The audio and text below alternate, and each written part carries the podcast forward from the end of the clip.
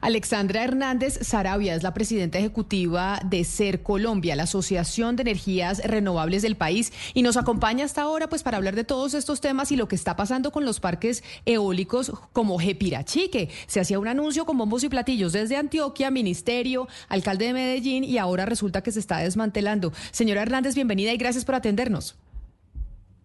Buenas tardes, Camila y toda la audiencia. Muchas gracias por la invitación.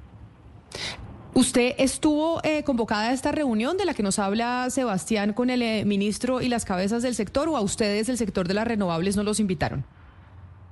Sí, estuvimos, Camila, efectivamente eh, invitados a la reunión. No profundizamos en los temas de energías renovables.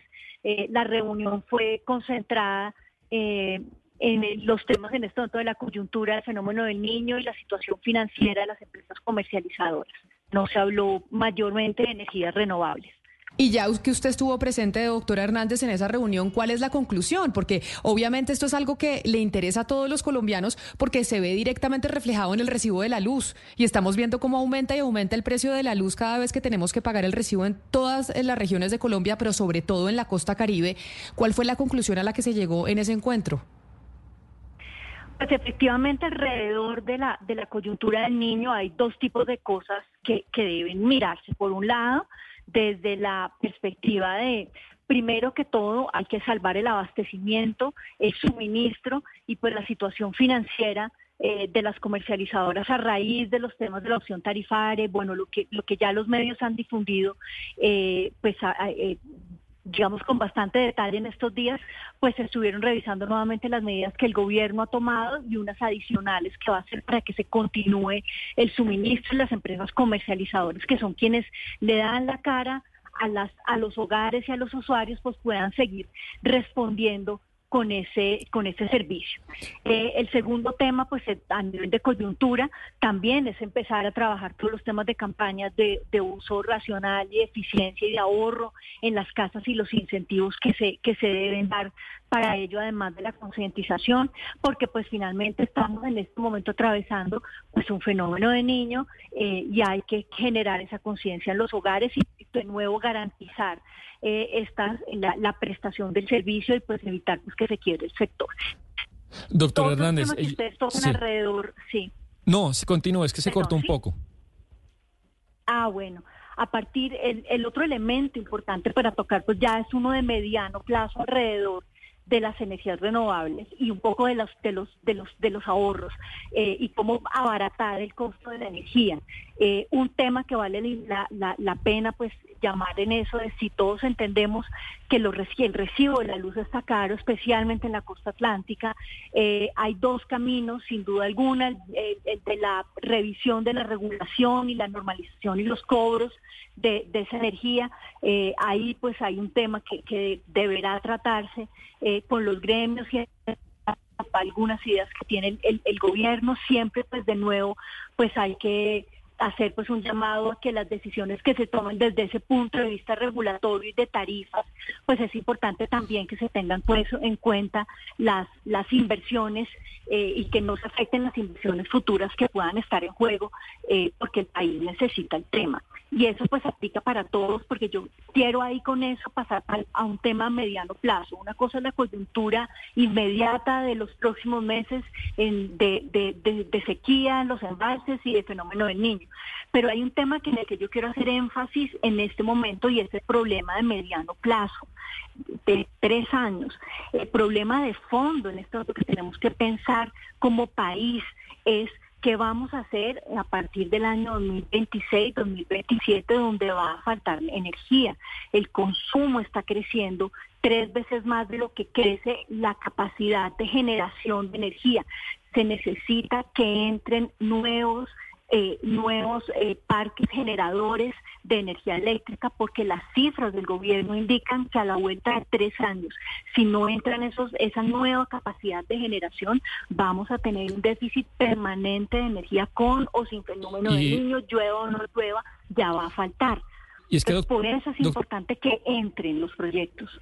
No, y, además, no solo usted, sino la mayoría de las cabezas eh, gremiales y personas más importantes han pasado, créame, en estos micrófonos en las últimas semanas y desde su punto de vista cada uno expresa una preocupación. Y por eso le quería preguntar y volver a insistir eh, en el tema de la reunión de esta, de esta mañana. Yo sé que cada uno de ustedes responde por su gremio y lo tengo muy claro, pero ¿cuál es la sensación? No sé si nos puede compartir un poco la sensación del sector, si salieron con, con más preocupados de, la, del despacho del ministro después de la reunión. ¿Qué pasa? ¿Cuál es como la sensación que quedó en ustedes después de hablar con él?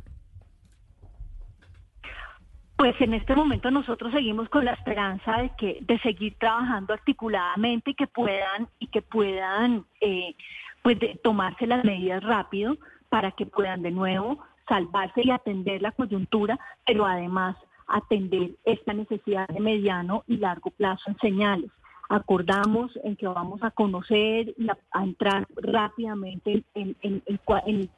las discusiones de qué es lo que está pensando el gobierno en ajustes en materia de, tarifas desde la perspectiva del sector, pues de, todos los sectores privados, pues que puedan ser eh, eh, unas, unas medidas que sigan alentando las inversiones que se necesitan para atender a la vuelta de dos años pues esas necesidades de los colombianos, eh, y en fin, llegar un llanito en complemento con otras medidas que se, que se van a dar. Pero de nuevo, pues, eh, digamos, no, no, no, no entraría pues en, mayor detalle porque tampoco se entró en mayor detalle de las medidas siguientes que se evaluaron, se, pusieron sobre la baraja eh, diferentes alternativas, los gremios desde diferentes perspectivas, desde la generación, desde la distribución y pues el, el gobierno, pero no se tomaron por ahora decisiones adicionales a las anunciadas en los en los en los decretos y resoluciones que se expidieron esta semana. Señora Alexandra Hernández, un tema es el de las tarifas y el de la carga impositiva que ya eh, mencionábamos, pero hay otro tema que es la narrativa en contra de los combustibles fósiles. Y por eso, además, entendiendo que usted viene eh, del sector de los combustibles fósiles, yo quisiera que usted nos dijera cómo esa narrativa contra los combustibles fósiles está, y la explotación para combustibles fósiles está afectando el desarrollo de los proyectos de energías renovables o eh, tal vez preguntándoselo de otra manera, ¿Qué tanto dependen los proyectos de energía renovables de que sigamos eh, teniendo combustibles fósiles o por lo menos los ingresos que ellos generan? Más que, por supuesto, se van a necesitar los recursos para seguir apalancando y construyendo la infraestructura y todas las inversiones, al menos en el componente estatal que necesita recursos fiscales. Yo quiero hacer un llamado al tema y es que creo que es, si el problema en este momento da la vuelta de tres años es que se. Doctora Hernández. Doctora Hernández. Bueno, tenemos problemas en la comunicación con la doctora Hernández, que es seguramente está en su teléfono celular por cuenta de que estaba retirándose de esa reunión con el gobierno nacional. A ver si podemos eh, volver a contactarla y mejorar la comunicación, porque es importante esa respuesta que le, que, pues, a la pregunta que usted le hace, Claudia y es, eh, pues ella viene de un sector que es el sector tradicional y que migró a las eólicas, que es lo que, y a las, y a las renovables, que es lo que se busca finalmente como país, pero no parece que se esté haciendo de forma ordenada ni que vaya a ser viable por cómo se está manejando hasta el momento.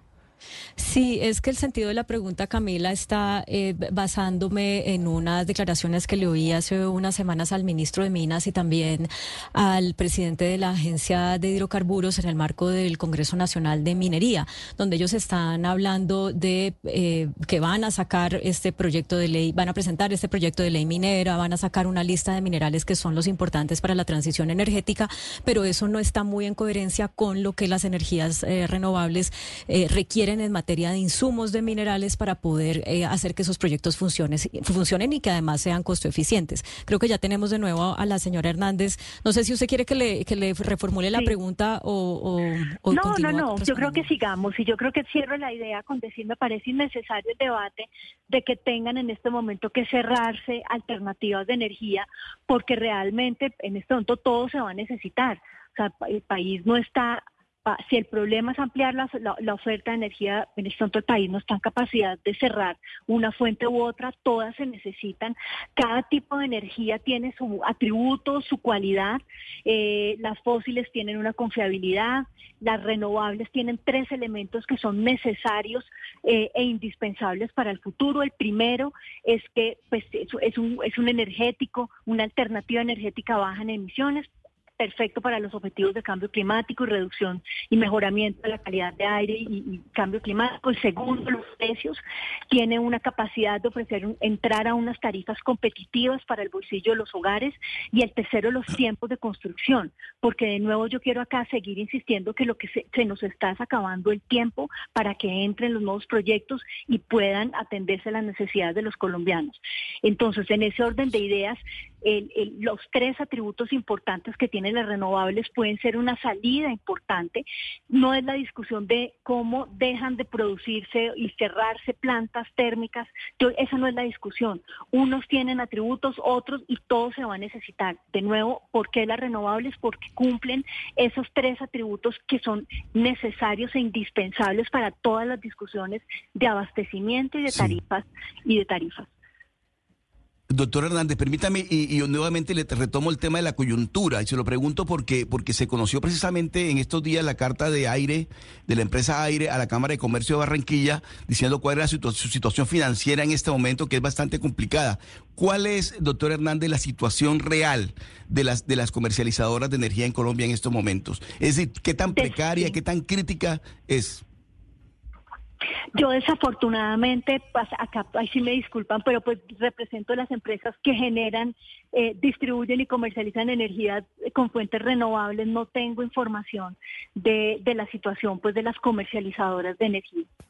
Sí, eh, señor Hernández, pero entonces uno se pregunta con el parque de pues las dos razones por las que dicen no sigue funcionando es por dos resoluciones de la CREG, la 060 de 2019 y la 136 de 2020. Y uno se pregunta si hay eh, otros parques u otras generadoras que por esto, este par de eh, resoluciones pues estén, digamos, en, digamos, en, en camino de ser desmantelados o que no funcionen. Explíquenos, por favor, un poco mejor de qué se tratan estas resoluciones y si habría otras eh, generadores o parques que estarían en riesgo eh, de cierre o de desmantelamiento, pues porque tal vez la, la vara eh, o el listón está muy alto en exigencias.